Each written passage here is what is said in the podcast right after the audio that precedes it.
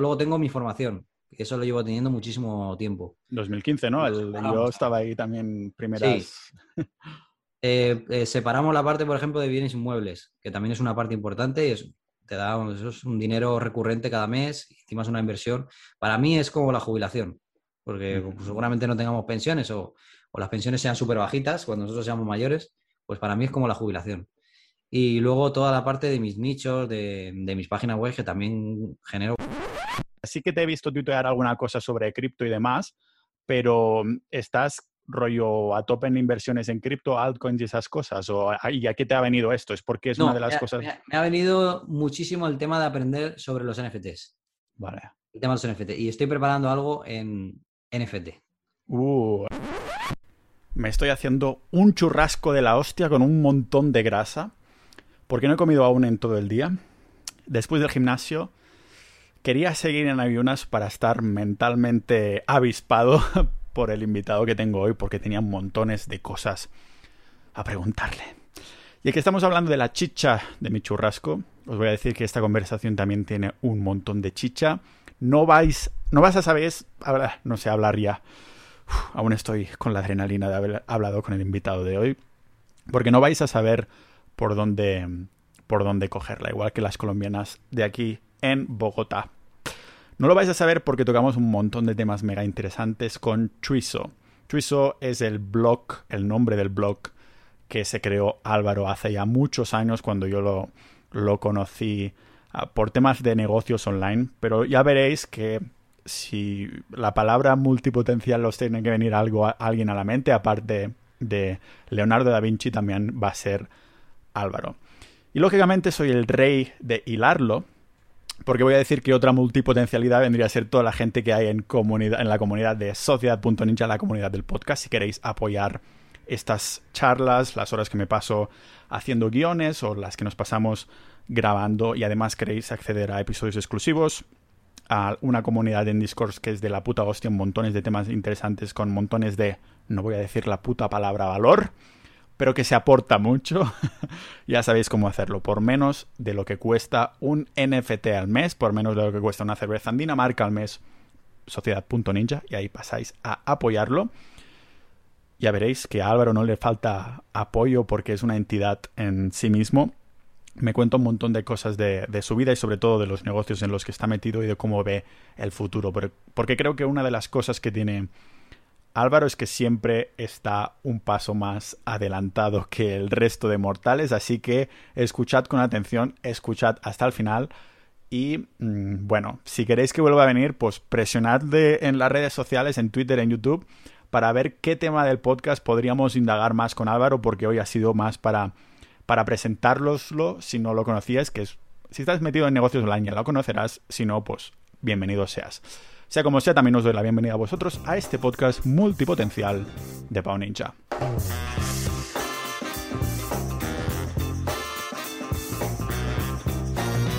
Se me hace un poco raro porque creo que de los invitados que, he tenido, sé de ti desde antes de 2015, imagínate.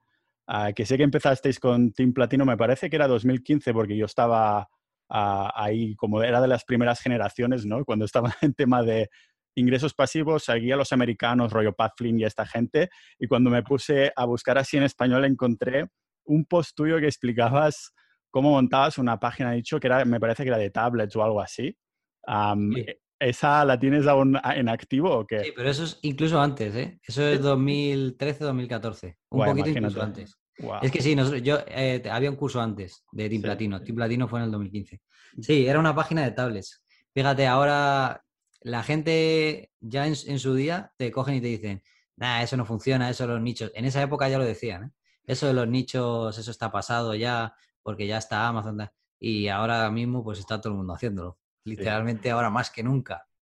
Y supongo que también debe ser por esto que Amazon cada vez está cortando más comisiones, ¿no? Porque dice, bueno, ya que todo el mundo me está patrocinando, ah, debe ser un poco así. No te encuentras con lo mismo con AdSense, ¿no?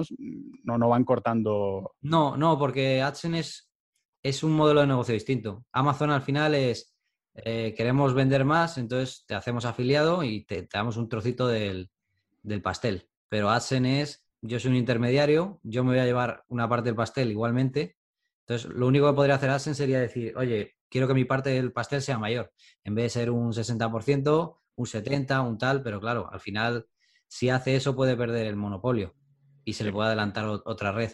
Entonces, es distinto. AdSense es mucho más sostenible. Yo, esto no sé si tú lo habrás pensado. ¿Tú emites en Twitch? Ah, no. Pero tengo una idea súper loca que voy a hacer, yo creo, en cuestión de menos de un año, si todo va bien y si todo tira para adelante, ya veremos. no, no, no, no, no, me gustaría también, pero es imposible. Eh, no, no me da la vida.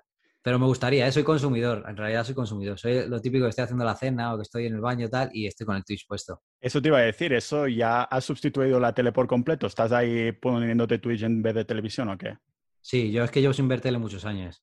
Sí. De manera, o sea, la tele de toda la vida, yo qué sé, la veo a lo mejor pues si está mi mujer algo viéndolo, pero yo no veo tele hace mucho.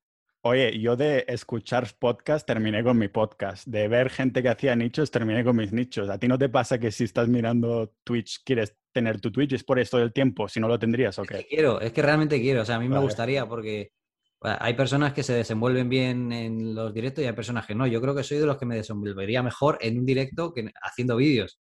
Porque los vídeos requieren edición, un montón de curro que no se me da tan bien y que no soy tan bueno. Pero es que no encuentro el tiempo, ¿sabes? Tendría que quitarme ciertas cosas para poder hacerlo y, y es una pena porque creo que todavía es un buen momento para empezar a streamear porque prácticamente cualquiera rápido se saca un público nicho y tiene ahí a sus 100 personas viéndole, pero no, no encuentro el momento.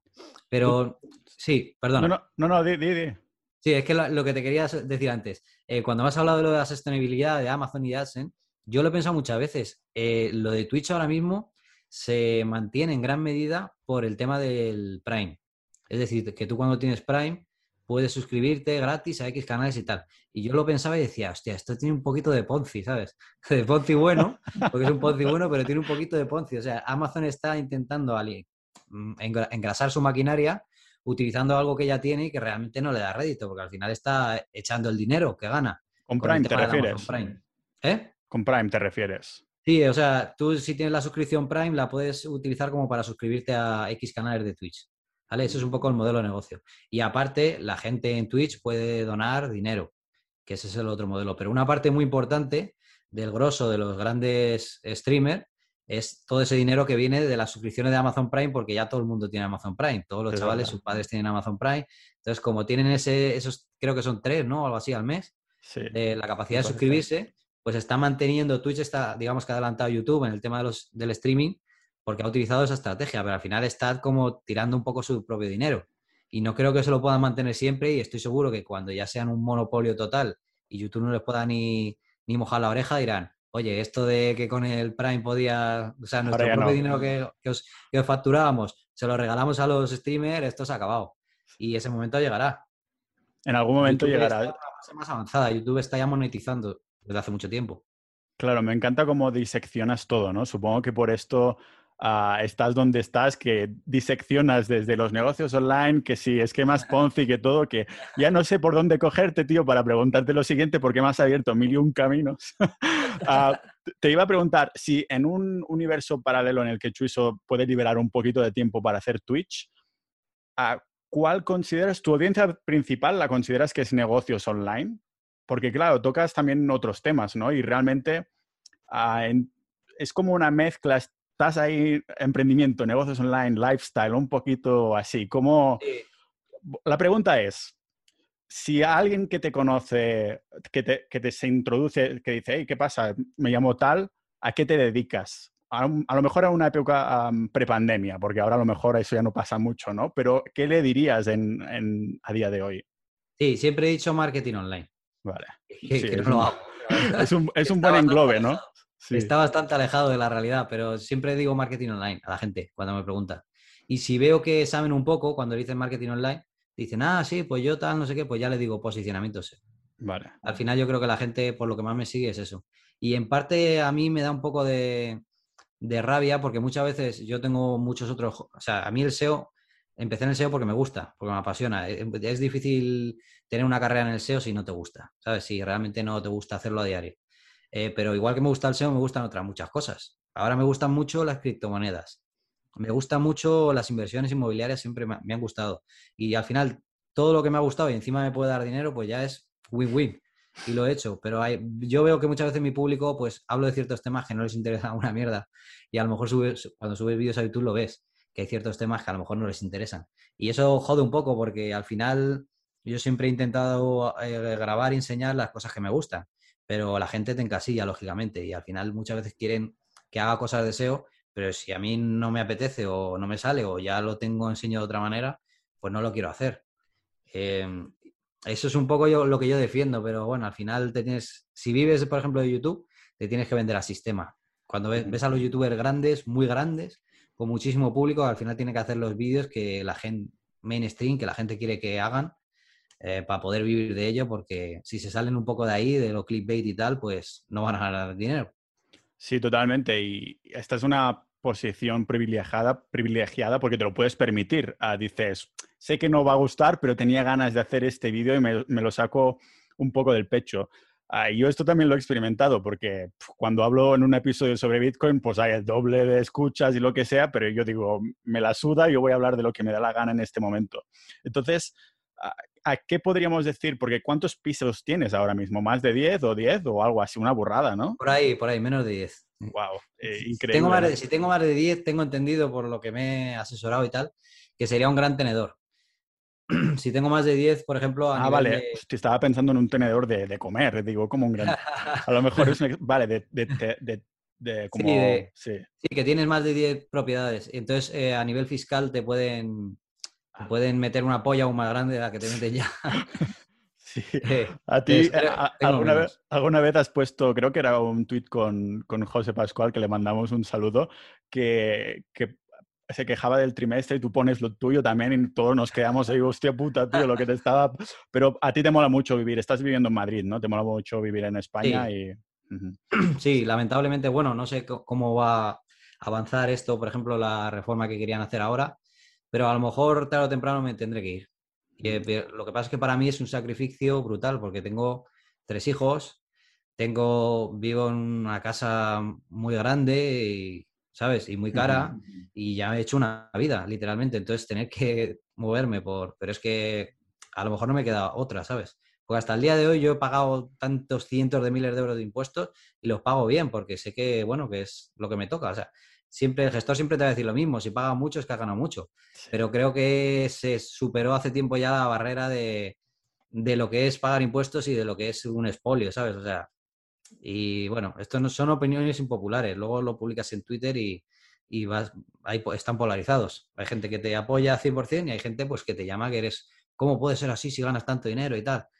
Pero qué, casualidad que son, son, las mismas personas que no se encuentran en una posición como la tuya, ¿no? Son, yo si fuera funcionario, pues lógicamente, seguramente también me quejaría, ¿no? Ah, con el tiempo me he, ido, me he dado cuenta que estaba un poquito más a la izquierda y me he ido más desplazando hacia una dirección, ¿no? pero... A mí me pasa lo mismo también.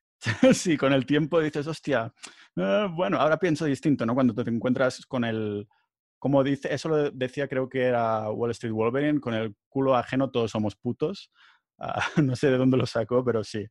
El, estaba pensando que, claro, eso lo hemos comentado al principio, tú viviste en Latinoamérica, por cierto, felicidades por la tercera, por la, por la hija. ¿Estás pensando si se pone aún peor a lo mejor volverte por estos lares o sería otro sitio de, por Europa o así, o aún no lo has pensado hasta que llegue? Seguramente si me fuese sería, por lo que está investigando, eh, en esto tú eres mucho más experto, eh, seguramente sería Portugal. Creo que ahora mismo es la mejor alternativa. Ah, eh, por ejemplo, Andorra, pero vamos, estos son ideas, Estamos, eso vamos a decirlo, lo que vamos a comentar aquí no son ni consejos de inversión ni absolutamente de nada, es una conversación. Sí, sí, estamos divagando. Sería Portugal porque Andorra yo lo conozco bien porque voy a hacer, a esquiar, a hacer snow y, joder, Andorra es un pueblo. Entonces yo entiendo los youtubers que están mucho tiempo en casa y que se tienen eh, a, ellos mismos, eh, que es otra mentalidad y que bueno, al final si estás con tus amigos puedes estar a, lo alto de una montaña que te lo vas a pasar bien. Pero joder, yo he estado por Andorra, lo conozco mucho, lo conozco en temporada, en la temporada de nieve, y yo allí no me voy a vivir ni loco. Pero Portugal te da muchas posibilidades, porque en Portugal es que tienes, tienes varias localizaciones buenas a las que puedes ir, grandes ciudades, hay de todo.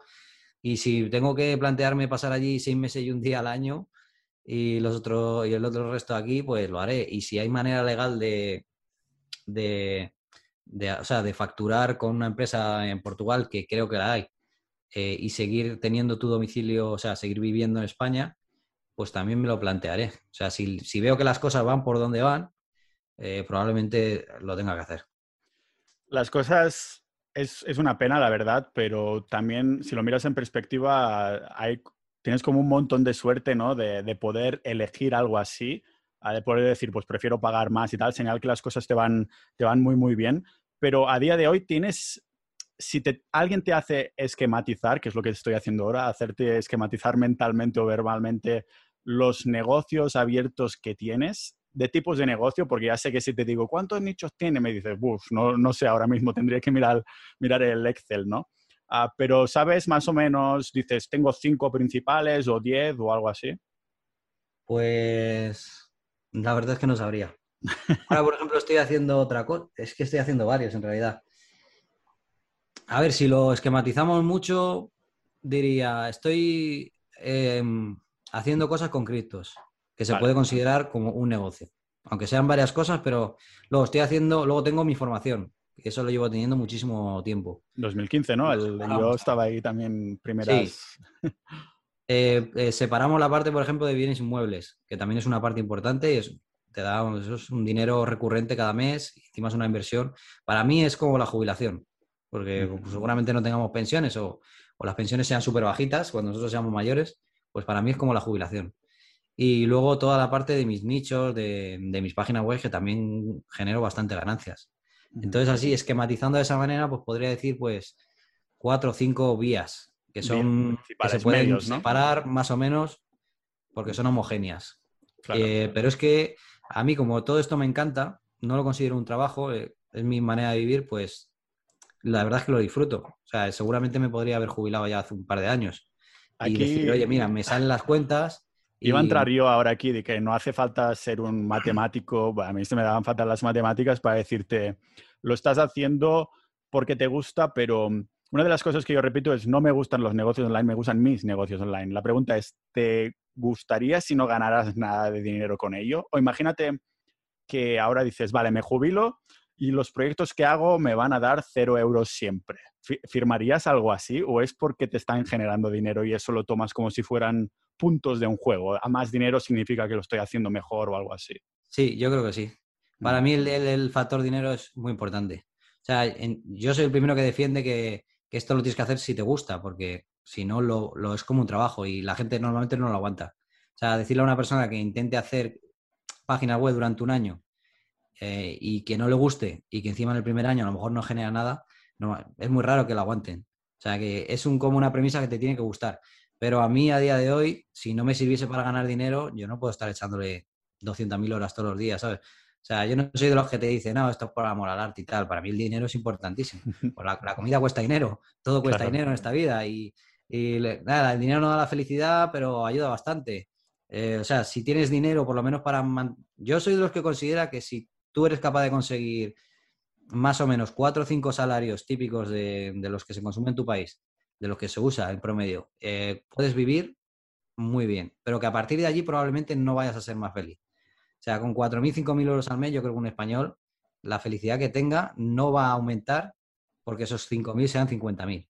Totalmente. Pero te puedo asegurar que va a ser probablemente más feliz con 4.000 al mes que con 600, que le surgirán muchos problemas en su vida que probablemente le generen estrés, sufrimiento y tal. Entonces yo siempre digo, intenta conseguir un sueldo de capitán general, que es pues tres o cuatro veces el sueldo típico de tu país y seguramente con eso cualquiera vive muy bien, en, en España, en Colombia o donde sea. Me encanta porque uno de los primeros episodios que hice en el podcast hace ya cosa de dos años se llamaba Mi felicidad cuesta 5.000 euros.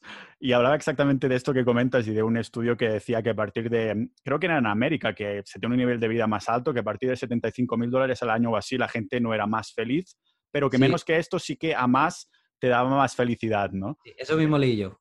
A ver, eh, pues, si no ese, alguno parecido algo Sí, y, y, claro, me encanta porque, claro, sí que de alguna manera, si eres un snob que vas cada día de restaurante y estas cosas, los números cambian, pero una persona que simplemente, bueno, vive con lo que le gusta y sin ir a lo loco, pues entonces que se toma un día para pensar si esto lo necesito o no, pues ah, llegan ahí, ¿no? en la línea de, los nichos, ahora mismo, en lo que comentábamos al principio, decíamos, hostia, esto de los nichos no funciona hace muchos años. Y ahí era una época en la que si hacías algo medio bien ya te posicionabas. Sin embargo, ahora encontramos que todo está ya posicionado en Google o más o menos. Hay oportunidades por ahí, ¿no?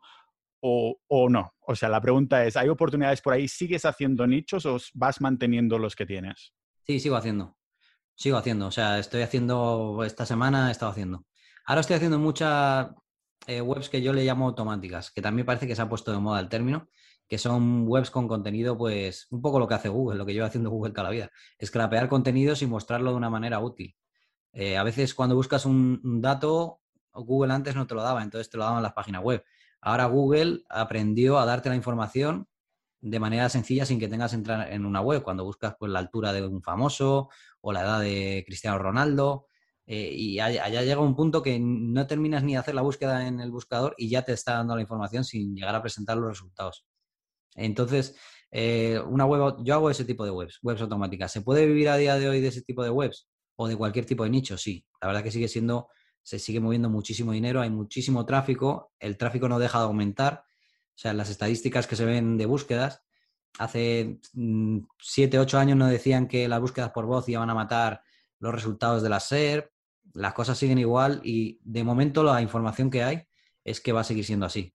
Entonces se sigue pudiendo vivir de ello perfectamente. Y yo sigo montando webs y generando. Sí que es cierto que con lo que sé ahora, hace ocho años, habría ganado una barbaridad, pero eso va a pasar siempre, eso va a pasar igual ahora, con ocho años después. Entonces la excusa esa de no, es que los nichos ya no tal, es la, es la típica excusa del perdedor o el que no se atreve. ¿Sabes? Es la excusa del loser de... Porque si realmente lo quería hacer y no lo ha hecho y utiliza eso como excusa, o sea, utiliza eso como fundamento, es una excusa. Eh, ahora bien, yo siempre intento, he intentado siempre en toda la vida, intentar adelantarme un poco a la, narrativa. Es decir, lo que yo creo que tiene mucho potencial, pero que a lo mejor ahora todavía no es popular, pues intentar aprender de eso e intentar avanzar. Entonces, eh, parte también de mis esfuerzos los dedico a intentar adelantarme un poco a la narrativa y a lo que yo creo que va a ser el futuro. ¿Por qué? Porque te permite ganar más dinero con menos trabajo. Porque cuando entras en los, en los sectores en los que va a haber, se va a mover dinero y todavía no hay mucha competencia, pues con menos trabajo puedes ganar mucho más dinero. Em, hace unos años yo lo consideraba los nichos. Eh, y al final, eh, para nosotros en realidad en español es muy fácil porque tenemos a, los, a, los, ingleses, a los gringos. Los gringos siempre van un año por delante, dos años por delante. Entonces, eh, por ejemplo, cuando yo empecé con los nichos, los gringos eran expertos ya y en idioma español pues había muy poquita cosa. Había un foro beta, gente que hacía nichos, estaba el Carlos Arreola, y había, pero no había una comunidad fuerte como la había en idioma inglés. Entonces, no había que ser muy inteligente para darse cuenta de que iba a acabar sucediendo. Y ha sido lo que ha acabado sucediendo. El dominio chuiso.com ah, lo compraste, era expirado, me parece que comentaste en algún sitio. Lo compraste por, para decir, voy a ver si puedo atacar al nicho de los nichos o para documentar un poco lo que hacías o las dos cosas? ¿Qué, ¿Cuál era la idea de comprar? No, era para, e, era para montar como un blog anónimo mío eh, y compartir cosas eh, que eran un poquito así como picaronas. Es más, si ves el blog de Chuiso y miras los primeros 10 artículos, eran así. Era en plan, eh, ahora parece un poco, ha cambiado mucho los tiempos, pero era como joder a una persona que te ha hundido la vida, algo así.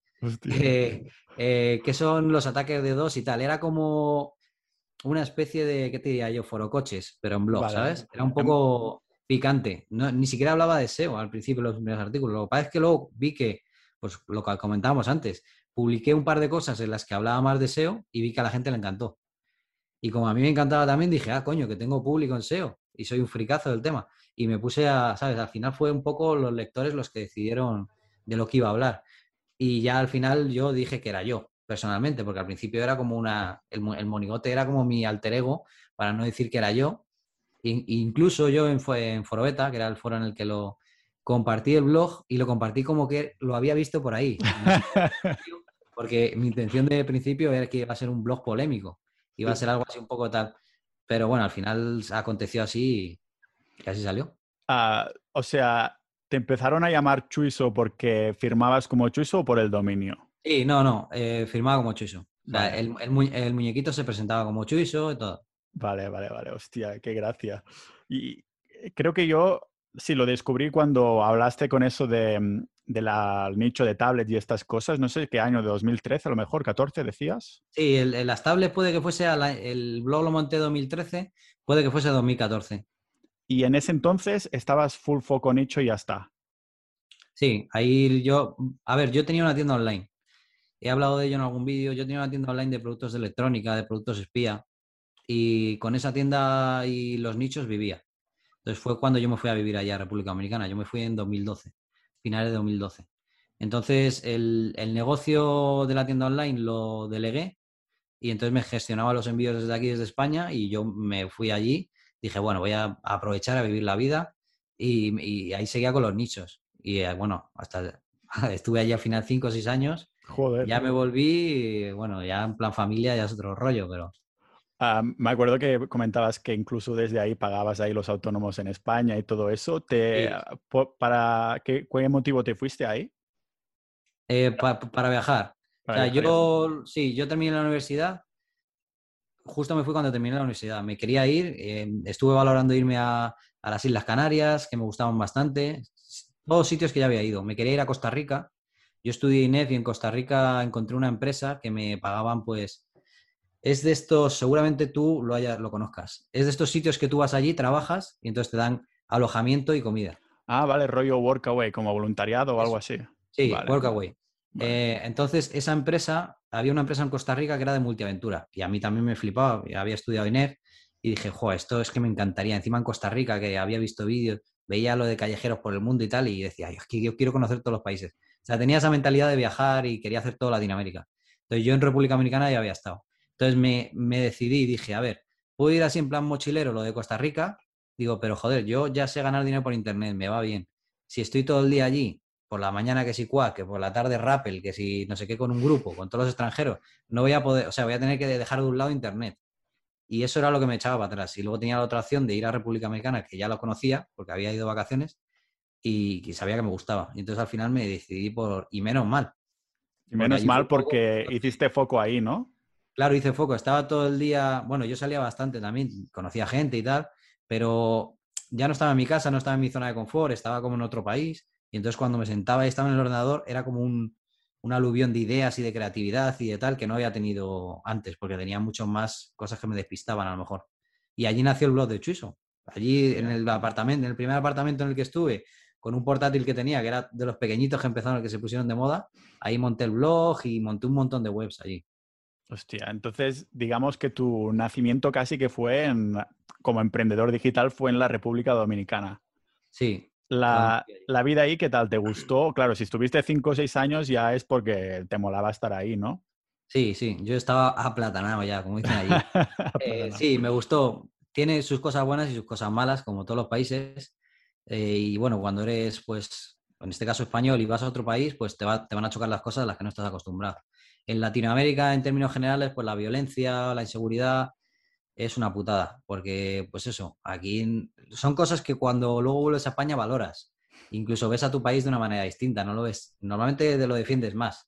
Pues aquí poder irte a una terracita a un bar, poner el móvil encima de la mesa y estar con tus amigos y tal y no estar preocupado, allí no lo puedes hacer, ¿sabes? Porque te pueden atracar, el móvil te lo roban. A mí me atracaron, vi tiroteos, vi... ¿Qué dices? vi gente muerta, a ver, a ver. Comenta un poco así por encima, tampoco hace falta que cuentes cómo salieron los intestinos ni todo eso, pero que por la calle ahí, pum pum, y ya está. Sí, fui a un sitio que se llama Villacón.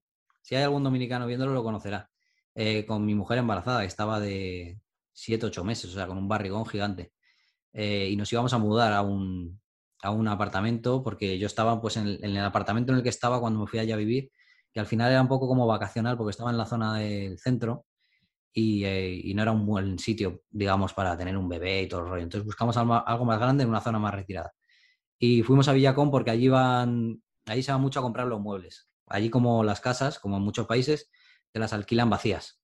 Entonces aquí en España hay otra, es más, por lo menos por esta zona, te lo alquilen con todo. Allí nada, o sea, ni, ni electrodomésticos ni nada. Entonces irte a vivir a un sitio supone un gasto fuerte porque tienes que comprar de todo. Y entonces dijimos, bueno, vamos a Villacón, que es un barrio de una zona de allí no tan buena, de Santo Domingo, en Santo Domingo Este, que es una zona más, más, complicada. Y bueno, ahí te metes en tiendas y empiezas a negociar y te venden todo, pues la cama, el espaldar, el no sé qué. Es, es, es increíble, echas toda la mañana porque, o sea, no es cuánto vale esto, es siéntate, vamos a sentarnos, tal, te sienta por ahí, te saca un vinito, te saca un no sé qué, vamos a negociar no sé qué, y te tiene ahí a lo mejor una hora negociando. Y venga, te meto dos mesitas de noche y te no sé cuánto. Y en ese proceso que estaba allí eh, hubo un tiroteo, eh, porque había un ladrón, allí roban mucho, tienes que tener mucho cuidado porque la gente va con dinero para comprar en efectivo. Eh, había un ladrón y entonces como que robó a alguien, salió corriendo y un policía lo vio y, y era tan inteligente que en un sitio que hay a lo mejor, yo qué sé, 10.000 personas por kilómetro cuadrado, sacó la pistola y se puso a disparar. Y le disparó a una haitiana, a una señora que había ahí de estas que venden cosas por las aceras. Y cayó así, cayó así, ¡plaf! Y claro, y toda la gente, tío, lo que, me, lo que me pareció más increíble, que esto es quizás parte de la eh, costumbre de allí, que a mí me salió a hacer algo totalmente lo contrario, es que toda la gente cuando oye los disparos y ven cómo que cayó y tal, van corriendo como para verlo, o como para grabarlo con el móvil. Y mi, reacción fue toda la contraria. O sea, yo cogí a mi mujer y dije, nos metimos así, como la película. Para mí era como una película. Digo, ahora me tengo que tirar aquí y hacer escudo humano y no sé qué. Y la gente al revés, la gente era como, hola, hola, ¿qué ha pasado? Todos iban así, como, y a grabar y tal.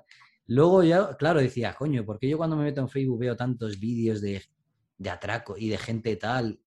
Y es que para nosotros es como un tema súper tabú, lo de que en un vídeo graben una persona muerta o una persona muriendo, una persona baleada y tal, pero allí no es tan tabú. O sea, por ejemplo, en México hay periódicos de sucesos, de, crónicas, que se dedican exclusivamente a eso, a, los asesinatos y tal. Eh, y, lo tienen como mucho más normal en los documentar gráficamente, ¿sabes? Y allí he visto vídeos, bueno, luego me atracaron otra vez. Una vez enfrente de mi casa, que yo vivía en una zona muy buena, o sea, vivía a dos calles del presidente del gobierno de allí. Eh, estaba yo grabando, además lo tengo grabado, estaba grabando a mi hijo y de repente salió un tío en un coche con una metralleta, una UCI, y debía a un vecino de allí, claro, como es un barrio que la gente tiene dinero, pues hay gente que tiene dinero que está metido en cosas raras, turbias. Eh, pues como para amenazarle, como para decirle págame o tal, sacó la UCI y empezó a disparar ahí al aire así, con una UCI. Y nos tiramos todos al suelo ahí como...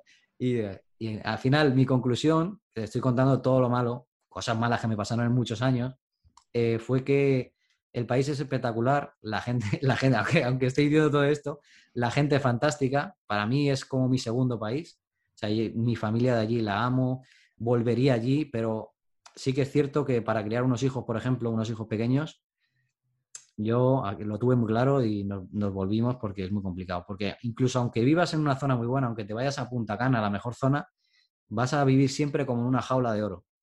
Yo allí trabajaba en una escuela y trabajaba con todos los hijos de los niños ricos de allí del país. Porque trabajaba en una escuela que se llama Carol Morgan, que es donde van los hijos de los de todos los americanos que hay allí en la isla. Y los americanos que hay allí en la isla son o millonarios o que trabajan en la embajada. Y, su modus operandi era dos guardaespaldas, conductor, una jipeta blindada. Los niños cuando querían ir al baño tenían que ir con... ¿Sabes? Era todo como una jaula de oro. Entonces al final vives como una jaula de oro. Es de tu casa a la clase de fútbol, al supermercado, al cine tal, van a las zonas muy exclusivas, hay mucho clasismo y hay cierta inseguridad. Y es una pena porque yo he estado en varios países de Latinoamérica y para mí los dominicanos son la felicidad extrema. además, choca mucho cuando tú viajas de allí, cuando yo venía aquí de vacaciones, que te montabas en un autobús o algo y saludabas a la gente, ¿sabes? Y, decir buenos días al, del autobús y te miraba con una cara como diciendo, mátame. Y allí, tío, la gente es súper alegre, o sea, una felicidad que parece que la tienen como de adentro. Pero sus luces y sus sombras. Tengo ganas de visitar más, de hecho la semana que viene voy a Costa Rica a ver después si tengo República Dominicana es uno de los sitios también que, quería visitar, pero fíjate cómo te he preguntado, culpable, me da culpa, exclusivamente ya para los tioteos y estas cosas en vez de las cosas positivas, porque es lo que vende, ¿no? Es el clickbait. Ya me dices, está la gente ahí con los vídeos y, estas cosas, y mira qué bien voy a, voy a hilarlo, que te voy a preguntar ahora por los vídeos de YouTube, ¿no? De, el clickbait y estas cosas. Tú, con los negocios, la vida que, que has que tienes, que empezaste a tener desde que viviste en la República Dominicana. ¿Qué te hace abrir YouTube sabiendo que sí, se puede ganar algo de dinero, pero no es como cuando hace una década a lo mejor, que entonces cuando empezó el proceso de monetización sí que era muy, mucho más que podías ganar un montón de pasta, ¿no? ¿Qué te hace abrir? O sea, sé que eres una persona creativa y te he escuchado decir alguna vez que si no, te no tuvieras negocios online, serías, te dedicarías a lo mejor a la publicidad creativa o algo así, ¿no? Entre otras cosas, seguramente. Ah, es un poco esta, mm, este bichito de la creatividad que te, ha hecho em, experimentar un poco con los medios de los, del vídeo o cuál ha sido el proceso de, de, abrir un canal de YouTube y poder documentar a lo mejor tiroteos de República Dominicana? Pues eh, yo creo que los que nos gusta generar contenido, al final siempre como que la cabra tira al monte. Entonces yo llevaba mucho tiempo, en realidad, fíjate, los vídeos que me has dicho de tablets baratas, estamos hablando de 2014, eh, que yo creo que ahí en esa época ningún SEO subía vídeos a YouTube. Eh, y yo eso lo subía en vídeo. No mostraba la cara, pero subía vídeos. Entonces a mí siempre, siempre hay consumidores y, generadores de contenido. Los generadores a veces también consumen, pero, los pero el que es generador de contenido le sale solo. Entonces siempre encuentra la ocasión. Y también es un medio de publicidad. O sea, yo por el dinero que gano con los vídeos, la publicidad de AdSense no merece la pena porque que pueden ser 200 euros al mes, como mucho. O sea, no me merece la pena las horas que a veces le he echado para algunos vídeos. Eh, pero simplemente porque me gusta mucho. Y también es cierto que a nivel de promoción te puede ayudar mucho, porque yo subo un vídeo promocionando algo mío que tiene 3.000 visitas y a lo mejor en ASEN me va a dejar 5 euros. Pero si vendo un servicio el día de mañana, me va a dar potencial de visibilidad. Entonces yo, yo sí quiero tener presencia online para que la gente, eh, yo poder eh, mostrar lo que enseño y tener el día de mañana cuando quiera hacer algo, tener la posibilidad de, mostrarlo. Lo que pasa es que tampoco estoy tan dispuesto a, venderme al sistema, en plan, pues tener que hacer los vídeos que tengo que hacer, que tendría que hacer para crecer tanto como se debería, lo que se considera exitoso, empezar a hacer un diccionario SEO, empezar a poner todos los, todos los vídeos con los caretos de Así, tengo cierto límite de, dignidad o de lo que, como lo quiera llamar, que no estoy dispuesto a hacer ciertas cosas. Y luego aparte que me puede querer hacer vídeos de cosas que me gustan mucho, pero que entiendo que a la gente no le gusten. Por, por ejemplo, cuando hice un vídeo, hice una serie de vídeos reformando un piso, con uno de los pisos que compré, lo arreglé yo, me puse a hacer todo, eso también me gusta mucho y lo compartí. Hubo mucha gente que no le gustó, pero luego al final hubo otra mucha gente que me descubrió y que le gustó mucho y descubrí que había otro tipo de público que le gustaba ese contenido. Y algunos me decían, va a sacar seguro un curso de, comprar y vender piso y tal. Y la verdad es que no lo voy a hacer. Ni lo tenía en mente en su momento tampoco. Simplemente me gustó hacer ese contenido, compartirlo. Y yo muchas veces veo mis propios vídeos. Mis vídeos antiguos los veo varias veces. Porque los blogs, por ejemplo, yo he grabado a mis hijos, he grabado eh, veces que me junté con mis amigos y son cosas que cuando guardas en el ordenador al final las, acabas, perdiendo. Y veo muchas veces mis vídeos antiguos, sobre todo los blogs. Esa es una cosa extraña, no sé si es de narcisista, porque yo también lo, hago. O sea, no me escucho todo un podcast entero mío, pero igual que lo grabamos en vídeo, de vez en cuando sí que voy a mi puto propio canal y me abro y digo, hostia, a ver, no sé por qué, cuál es la, Sí, ah, pues, recuerdos que tienes a lo mejor de algo que hablaste o de tal. Yo veo mis clases de Team Platino muchas veces porque se me olvida lo que enseñé.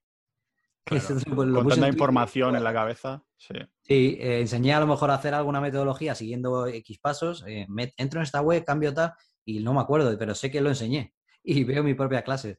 Y lo puse en Twitter y además mucha gente me dijo, yo también, yo también. O sea, que era una cosa, que es una cosa frecuente.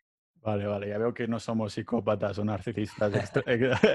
vale, ya veo. Entonces, es, no sé, me parece como el, tema de la edición de vídeo, estoy seguro que te ha pasado por la cabeza en algún momento de decir, pillo una persona y que me edite el vídeo.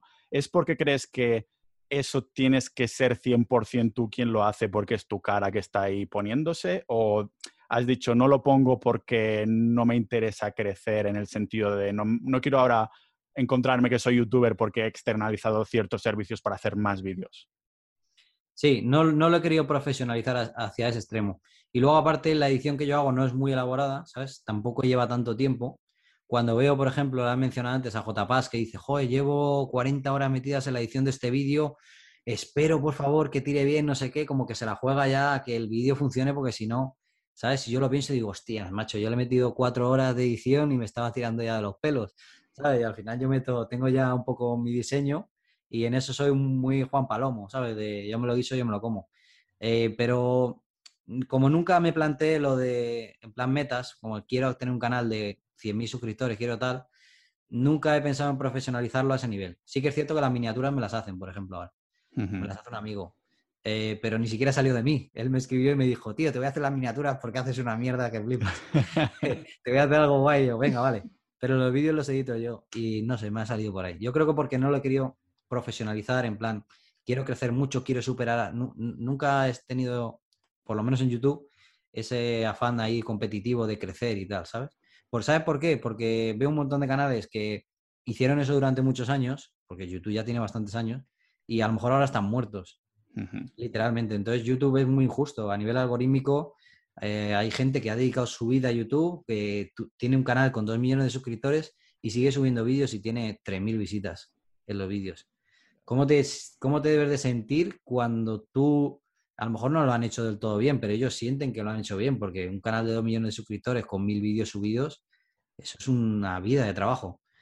Entonces digo, tío, tampoco quiero dedicarle aquí tanto tiempo a algo así para que luego te pase, ¿sabes? Yo quiero depender un poco de mí, de lo que yo sea capaz de hacer. Entonces, bueno, diversifico mucho y YouTube no lo abandono porque de vez en cuando subo vídeos, pero no le quiero dedicar tantos esfuerzos. Ahora que hablas de, tu tiempo, ah, entiendo entonces que YouTube cuando dices, Buah, quiero hacer este vídeo, te viene la vena, lo haces, lo sacas y ya está, pero ¿tienes alguna especie de estructura diaria o algo así de cómo, de cómo trabajas tú? ¿O rollo, ¿tienes un horario, tienes una estructura del día o algo por el estilo? Ah, soy totalmente anárquico. No sé si es un, un, defecto una virtud, pero, por ejemplo, en verano yo trabajo muy poco, trabajo bastante menos. Con el calor, con tal, se me como que no, me siento tan... Y en invierno trabajo mucho. Eh, hay días que, por ejemplo, por la mañana me levanto, dejo a los niños al colegio, que ese es el único horario que tengo establecido porque es una obligación. Tengo que levantarme, tengo que madrugar para llevar a los niños al colegio pero luego llego a casa y hay días que, me pongo a ver la tele y, en toda la mañana no hago nada. Pero a lo mejor ese día luego me he echado un siestón de dos horas y me acuesto a las 4 de la mañana y he estado hasta las 4 de la mañana rindiendo a tope. ¿Sabes? Entonces me muevo un poco por impulsos. Entonces yo creo que eso me ha ayudado a tener niveles bajos de estrés, ¿sabes? Y a, a, vivir muy a gusto y muy tal, porque no me obsesiono con el hecho de tengo que sacar esto, sino que yo dejo que cuando me siento que tengo muchas ganas y me siento motivado, trabajo mucho, entonces lo hago un poco por, me fluye y hay momentos en los que me toco los huevos a dos manos, que suele ser verano, que en verano sí que bajo mucho el trabajo. Si sacas el cómputo global, probablemente trabaje más de ocho horas al día, a lo mejor, durante mucha, mucha parte del año. Pero también es cierto que hay momentos del año, a lo mejor en un, mes hago lo justo. Lo, lo, que tengo que sacar de trabajo mínimo por obligaciones, responder eh, correos, atender a alumnos, cosas que tengo que hacer porque tengo que hacer. Eh, pero sí, me muevo mucho por impulsos y soy muy anárquico, o sea, no tengo horarios. ¿Eso es porque estás ya a ese nivel o es, también eras anárquico cuando estabas en el primer año de la República Dominicana? Sí, sí, siempre fue así. Siempre he sido así. No, nunca, me he organizado. Siempre ha sido así, muy de tal. Y de temporada de hasta ponerme medio malo. Cuando he trabajado mucho. De estar, de sentirme como decir, hostias, tengo que dejarlo un par. Pero lo que pasa es que me obsesiono, ¿sabes? A lo mejor es que soy muy obsesivo cuando me pongo a hacer, cuando quiero hacer cierta cosa. Y me obsesiono mucho y le echo muchas horas, pero como lo estoy disfrutando, ¿sabes? Ese, eh, ese trabajuego, ¿no? Ese trabajuego, que es como lo disfrutas, pero ganas dinero y es como una, una, forma de decir cómo lo estás haciendo, si lo estás haciendo bien, si vas superándote y estas cosas. ¿Te ha venido ahora la vena de, de las criptos? Porque no lo sabía que estaba. O sea, sí que te he visto tuitear alguna cosa sobre cripto y demás, pero estás rollo a tope en inversiones en cripto, altcoins y esas cosas? ¿O, ¿Y a qué te ha venido esto? ¿Es porque es una de las cosas...? Me ha, venido muchísimo el tema de aprender sobre los NFTs. Vale. El tema de los NFT. Y estoy preparando algo en NFT. Uh, ¿eso no lo has mencionado en algún sitio o sí? ¿Has dicho no, no, es una, es una, exclusiva. Hostia, eso voy a tener que ponerlo ahí en el sneak peek del principio. Eh, es un tema muy... Eh, podríamos hablar seguramente durante horas. Es un tema, el, tema de los NFTs es un tema muy polémico, hay muchísimo hate, eh, pero, joder, yo llevo dos o tres meses en plano obsesivo con los NFTs, intentando entenderlo, y, o sea, yo creo, que lo entiendo, pero intentar entender lo que va a pasar, cuál va, cuál va a ser la narrativa, Y es que sigo, sigo estando seguro de que es el futuro. O sea, veo un poco como la crisis, eh, la crisis de las .com, que decían que tal, y cuando todo explotó, o sea, realmente las webs era, seguían siendo el futuro. Había una burbuja, pero esa la, burbuja explotó, pero acabó siendo el futuro. O sea, efectivamente era el futuro. Yo en el tema de los NFTs creo que pasa exactamente lo mismo, que de lo que hay ahora el 99% va a explotar y no va a valer nada, aunque ya pasa con muchas colecciones y tal, porque salen miles cada día, es una locura, pero sigo pensando que va a ser el futuro. Entonces, eh, hilando con lo que te he comentado antes, de intentar adelantarse a la, narrativa, que yo creo que es lo que para un emprendedor es fundamental, pues yo lo tengo clarísimo, que va a estar, no sé exactamente de qué manera, yo tengo mi, mi tesis, tengo mis propias teorías, pero no quiero dejar eso de lado porque yo cada vez que veo a alguien que, o los medios de prensa, llamando tonto al Willy Rex por decir lo que dice o burlándose de él constantemente por redes sociales, yo dentro de mí estoy tan, tengo tan claro que la están cagando y que Willy Rex tiene razón, al menos parcialmente, porque también es cierto que promociona muchas cosas de NFTs que yo considero que están en la burbuja, pero tengo tan claro que él tiene razón, ¿sabes? Una vez más, porque en realidad Willy Rex ya acertó en su día cuando empezó en YouTube y fue de los primeros y tal. Y yo creo que de nuevo está acertando en ese concepto y la gente le ridiculiza y ni siquiera entiende el sector. Entonces, pues ahí, por eso estoy muy metido. Entiendo entonces que cuando tu asesor te dijo, uh, Chuso, em, bueno, Álvaro, no vamos, mejor no tengas 10 pisos, tú dices, mierda, tengo que poner esa energía y esa, y esa pasta extra en algún sitio. Y dijiste, voy a investigar el mundo del NFT, que esto está en auge. Eh, ¿Qué exactamente del NFT? ¿Como arte? ¿Como juego? ¿Qué, parte te gusta más o todo en general? Eh, creo que el NFT, eh, a mí la parte del coleccionismo. Creo que va a sustituir al coleccionismo tradicional, al de toda la vida. Y el coleccionismo está basado en, en exclusividad, en escasez y en especulación, principalmente. O sea, la gente que se mete en el coleccionismo, en el arte, muchas veces no es no es porque sean realmente apasionados del arte como tal, sino de la especulación, de comprar y de vender, de la valoración, y eso está basado en la escasez. Entonces yo creo que ahora mismo en el mundo de los NFTs, como pasó con los CryptoPunks, que ha sido una de las primeras colecciones y vale un dineral, creo que hay colecciones que son muy exclusivas que ahora mismo todavía están infravaloradas. Y por otro lado, creo que hay mucho ruido, muchas colecciones que van saliendo de gatitos, perritos, gatitos mutantes, perritos del espacio, gatitos piratas, o sea, hacen combinaciones de todo, que es lo que está comprando la mayoría de la gente porque se mueve por el hype, por el FOMO, que son basura y que no van a ir a ningún lado. Es, literalmente imposible que eso valga nada dentro de dos años que explote la burbuja o dos meses, no lo sé. Eh, pero creo que hay muchos, muchas gemas que todavía se pueden descubrir que van, van a tener mucho futuro. Entonces, esa parte del coleccionismo me gusta.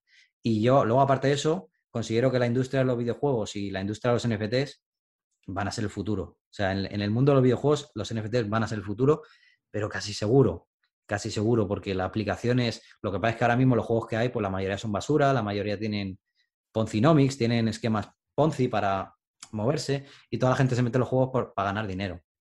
Pero cuando entre Ubisoft, en cuanto te entre en grandes empresas, EA Sport y te metan los NFTs en sus juegos, eso va a ser una revolución. ¿Cómo, y, cómo te informas? o sea, cuando te empiezas a informar con los NFTs como coleccionismo, ah, ¿te has tenido que informar de algún modo, rollo, los filtros que tienes que, tener en la mente para saber si un NFT es bueno o es malo? Es que, claro, yo soy un noob total en esto. Entonces, claro, me viene de nuevo. Entonces, no sé, no sé ni por dónde dirigir la pregunta, ¿no? Ah, si te molan mucho los NFTs, ¿cómo te vuelves bueno en el tema del coleccionismo, en saber qué es bueno y qué es malo? En idioma español no hay nada de contenido. O sea, hay muy poquito. Como siempre. Hay un par de canales de YouTube que están hablando del tema y tal. Yo todo me estoy informando en idioma inglés. Eh, hay como varios, hay varios bandos que están un poco incluso enfrentados entre ellos. Em, uno de los principales bandos, el que defiende Willy Rex, por ejemplo, en idioma español, es que los NFTs no son una imagen como tal, sino que tienen una utilidad. Pertenecer a un club, eh, o tener una utilidad para acceder a X cosas o a un Discord.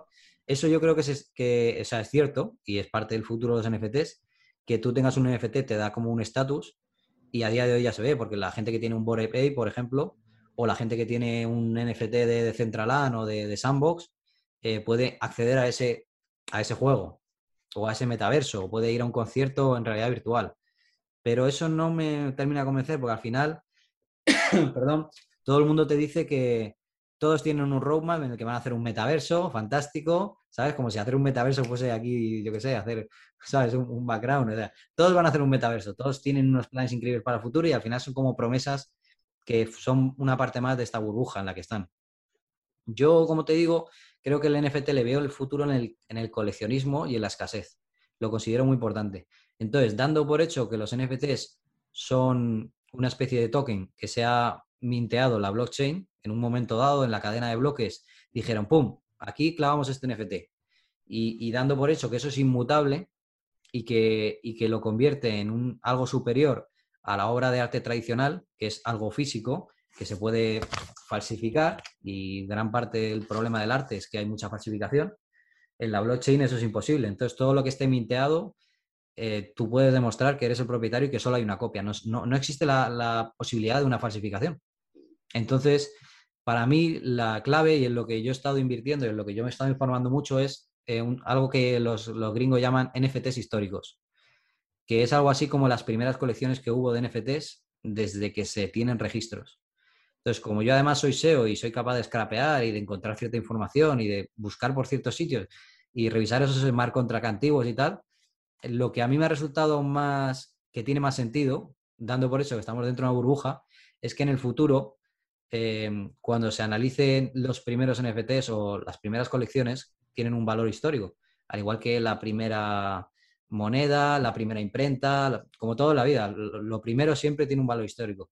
Entonces, en las distintas blockchains siempre ha habido primeras colecciones y en la más importante que es Ethereum, ha habido colecciones que se crearon en el año desde el año 2016, 2017. Ahí hay muy poquitas colecciones que se crearon por gente muy friki que no estaba interesada por el tema del dinero, era por amor al arte, porque en esa época eran todo como nerds, por así decirlo, los que están metidos en Ethereum, ahora es otro mundo. Ahora están metidos los de Venture Capital, están metidos las grandes empresas, pero en esa época eran cuatro frikis de un foro.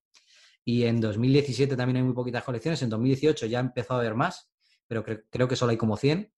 Y, ya en cuanto te metes 2019, 2020 2021 y 2022 salen más de 100 cada día. O sea, ahora mismo hay miles. Entonces, creo que el valor está perdido, o sea, no tiene ningún valor. Eh, lo que, algo que salga ahora en 2022, para que tenga valor siendo un NFT, tiene que venir acompañado de algo pues, que sea muy creativo, muy exclusivo. Incluso que lo saque un famoso para mí no tiene valor, porque un famoso, un famoso te hace anuncios en la tele cada año, 5 o 6, y eso no hace que tenga valor, porque eso es efímero, se olvida tiene valor realmente yo creo que la exclusividad. Entonces yo me he centrado en, comprar y en invertir en colecciones muy antiguas que considero que ahora son muy económicas y que dentro de muchos años van a pagar barbaridades por ellas. Vale, Intentando adelantarme a la narrativa. Vale, es que me, has generado un poquito de FOMO cuando has dicho que el tema, estás metido en tema de NFTs. A ver si lo puedes decir o no. entonces lo que has hecho es invertir en estas cosas y habrá un día que por Twitter dirá, gente, que compré esto ahí no lo dije porque sé que si no vais a venir por nosotros, cabrones, y me lo vais a comprar, algo así, ¿no? bueno, sí, más o menos. Pero sí que lo voy a decir, ¿eh? sí que lo voy a decir porque eh, lo, voy a decir. No te puedo decir mucho más, pero lo voy a decir. Porque he preparado, como te digo, he preparado algo, entonces parte de lo que yo, todo lo que he aprendido, no me voy a esperar un año a hacerlo, o sea, lo voy a enseñar desde ya. Yo considero que ya estoy bien invertido y además mi competencia en realidad hasta el día de hoy han sido los gringos, porque yo no conozco a nadie en idioma español que, que se haya interesado por lo que yo te acabo de contar, o no lo conozco, soy el primero. Entonces, por ejemplo, es, esto que te estoy contando es algo que me encanta hablar de ello, ¿sabes? Lo acabo de disfrutar muchísimo contándote esto y me encantaría enseñarlo en YouTube porque realmente no hay nada. Sería el primero hablando de esos temas. Y yo todo lo que he descubierto, los ingleses hablan mucho de ello y como tengo las herramientas como SEO para aprender mucho de ese mundillo, pues lo estoy disfrutando mucho y realmente Pero yo lo veo así, el mundo de los NFTs ahora mismo en una bruja lo veo como una inversión a largo plazo. Vale, o sea que lo que vayas a mostrar lo vas a hacer a través de tu canal de YouTube. Ah, sí. Vale, vale. Vamos a dejar, lógicamente, los enlaces en las notas del, episodio. Ah, has comentado que en este mundo se, vende un montón de humo, ¿no? Aprovechando que es una burbuja, hay muchas estafas y estas cosas. La, la pregunta es, primero, ¿te han estafado nunca a ti? ¿En, NFTs o en general? No, en general. Ah, ¿qué, sí, ¿Puedes contar qué era? Em, una inversión de dinero. Vale. No, puedo dar mucho más detalles, pero una inversión de dinero. Vale, lo comento porque no sé si fue a raíz de esto que entonces te volviste como un héroe sin capa, ¿no? Buscando el... buscando no, no fue. no, porque fue después. Vale. O sea, yo, yo me llevo metiendo con los Poncis o con los esquemas piramidales desde antes. Esto no me pasó después. Eh, no, no, siempre me han dado mucho coraje. O sea, es una cosa inherente a mí. Siempre, ¿Sabes por qué? Sobre todo cuando se, cuando se personifican en alguien, ¿no? Como una especie de líder que promete un tal, ¿sabes? Cuando veo que hay una persona detrás me da coraje porque veo como un tío que va de listillo, ¿sabes? Como, mira, este listo, este se, este se piensa que todo el mundo es tonto, ¿sabes? Y como que yo le deseo, no sé, es una cosa que me gusta y me da mucho coraje. Porque el, tema de los Ponzi, por ejemplo, el mundo cripto ahora mismo es muy Ponzi. O sea, prácticamente todo da mucho rendimiento porque no deja de entrar dinero, es como una especie de pirámide. Pero no te obligan que es lo que yo veo criminal, no te obligan para tú ganar dinero a meter a gente de tu entorno o a meter a tu madre o a, gente mayor que no tiene ni idea. Ese es el punto que a mí me retuerce muchísimo. La gente, cómo van ahí como ratas a intentar meter a gente que no conoce de nada. ¿Quieres? no, es que mira, vas a ganar un montón de dinero y tal. Eso es lo que más me, jode del Ponzi clásico, que es el multinivel acompañado de un producto novedoso que al final es lo de menos y al final lo que quieren es meterte para que tú metas dinero, llevarte una comisión, y luego todo explota y ha pasado una y otra y otra vez, sigue pasando. Y bueno, yo creo que están un poco de capa caída incluso ahora con el... Porque ahora ya todo se hace a través de las criptos. Cada vez hay más Ponzi en las cripto. ¿Te refieres a una moneda, una altcoin, que es una, una Ponzi en sí? ¿No necesitan crear como vende esto a alguien o...? Sí, un DeFi. Los DeFi, por ejemplo, ahora todos son Ponzinomis todos los, casi, todos, casi todos los proyectos DeFi, menos Uniswap, PancakeSwap o los principales de cada blockchain, eh, son Ponzis. Tienen estructura piramidal. Al final te crean pares de monedas. Dicen, tú tienes que meter tu Ethereum y lo vas a y haces un farm y haces un LP con nuestro token. Y entonces como que la gente empieza a meter dinero, ellos empiezan a escalpear, a sacar todo el dinero y marica el último. Y eh, al final los más tontos son los que pierden dinero y hay una transferencia de los tontos a los listos. Y los DeFi son un ejemplo de Ponzi en las criptos y un montón más. En las criptos ahora mismo lo que te digo es todo muy Ponzi. Lo que pasa es que tú te metes con tu dinero y sabes a lo que estás dispuesto. Al final, la diferencia es que tú cuando te metes en criptos, en un DeFi por ejemplo, estás cambiando tu dinero, tu Bitcoin o tu Ethereum, por un token. Entonces tú sabes que tú no estás manteniendo tu Bitcoin, lo has cambiado por un token y estás supeditado a que ese token baje de valor y tú pierdas tu dinero. La putada de los Ponzis que yo, por ejemplo, con los que me he metido todos estos años, es que tú metías mil euros y ellos te decían que tus mil euros estaban a salvo. Y al final lo que estaban haciendo era usar ese dinero para pagarte. Con, el dinero de otros a ti y con tu dinero a otros. Eh, y te decían que sí, que no te preocupases que tus mil euros estaban ahí. Entonces ahí es donde está el engaño, el fraude en que no estás, no estás, estás utilizando esos mil euros y le estás diciendo que no, que los tiene guardados, y no los tiene guardados, los está fundiendo para mantener el sistema. Claro. en ese sentido, las criptos son más honestas. Cuando has dicho que te metiste en Ponzi, te refieres que les metiste caña, ¿no? De, de, oye, vosotros sois un Ponzi o algo así. Sí, sí. Vale, ah, porque claro, has hecho algunos vídeos de supuestamente, ¿no? Ponzi y estas cosas. Y una de las cosas que tenemos mucho miedo en general, los que decimos esto es un Ponzi seguro, es decirlo en voz alta y que te vengan 100 abogados de gente que, claro, está ingresando un montón de pasta porque es un Ponzi. ¿Has tenido alguna amenaza de, de alguna de estas empresas por hacer vídeos así o y tal? Sí, sí, me han mandado burofax. Hostia. Para dar miedo, pero vamos, a mí es que no me dan miedo. O sea, si tengo que ir a un juicio por un tema de un Ponzi, no me, da, no me va a dar miedo. Lo puedo pagar y yo sé siempre lo que digo y tengo, soy bastante, porque no voy a decir, no lo voy a poner a uno de estos, eres un estafador de mierda, tu empresa tal, porque sé que me va a denunciar y probablemente gane. Pero de la manera en la que yo lo digo y cuando me han mandado burofax y tal, yo he hablado con mi abogado y le he dicho, ¿tú crees que esto eh, he cometido aquí algo tal? No sé qué, lo borro tal. Y se pone, no te preocupes, asusta viejas. Siempre que me mandan un burofax de eso, me dice, es una asusta viejas. No, borres nada. Sí, después de, haciendas y de, y de amenazas de los Ponzi y tal, ya estás curado en salud. Estás chapado con antiestrés tú. Que si anárquico, que si te viene esto y te la suda todo completamente. Y, y, a lo mejor podría ser otro hobby, ¿no? De decir, bueno, inmuebles hasta aquí, NFTs hasta aquí, porque ya he comprado todo lo, antiguo, ahora me dedico simplemente a destapar Poncis como, como hobbies. ¿Te encuentras en algún momento en una situación así de, hostia, ahora estoy cansado de esto, ahora estoy cansado de esto y de algún modo activo vas a buscar cositas o te vienen a ti de forma orgánica? Es decir, el tema de los NFTs que, que se, te, nota que estás apasionado del tema y todo, ¿te ha venido de una forma orgánica o ha sido porque, bueno, en muebles no voy a tocar más? Vamos a ver qué, en qué puedo meterme. ¿Cuál ha sido el pensamiento? Orgánica. Yo hice un directo con JPass, ya lo hemos mencionado tres veces. Hice un directo con JPass justo cuando salió la polémica de Willy Rex. está en mi canal de YouTube y estuvimos hablando de ello. Y desde entonces yo me quedé un poco con la diciendo, ¿qué es esto? ¿Sabes? Porque siempre que veo que los medios de prensa se meten mucho con algo, ¿sabes? Eh, me interesa el doble, ¿sabes? Porque también lo hacían con las criptos hace muchos años y tal. yo empecé a invertir en cripto hace bastantes años. Lo que pasa es cantidades pequeñas. Eh, y me arrepiento mucho porque yo ya en ese momento tenía la convicción. Pero yo qué sé, al final te deja llevar por los medios y por tal y no metí todo lo que debería haber metido a lo mejor y ahora estaría en una situación económica increíble. Entonces metí muy pocas cantidades, pero yo invertí en cripto, empecé a invertir en cripto cuando Ethereum estaba a 200 dólares. Bitcoin estaba por debajo de 2.000 dólares o de 3.000 dólares. O sea, precios muy buenos. Eh, pero sí, el tema de los NFTs, cuando hice ese vídeo con JPass, eh, ah, JPass, un paréntesis, JPass, que es José Pascual, que se viene a veces a hablar en Sociedad Ninja que tenemos unas conversaciones de, de puta madre, es como dos amigos hablando de cosas de la vida y nos mencionó cosas de sus ah, NFTs que, que, mintió, ¿no? Sus, ah, claro, e, es que los dos hicimos esa llamada y los dos teníamos una postura relativamente crítica diciendo, es que no nos parece del todo bien y tal, y al final los dos, de maneras independientes, hemos acabado metidos en, los temas, en el tema de los NFTs. Yo, yo, yo, creo que es buen criterio, o sea, será por algo, ¿no? Porque mi postura, si ves ese vídeo, que ha pasado ya casi un año, era crítica en realidad.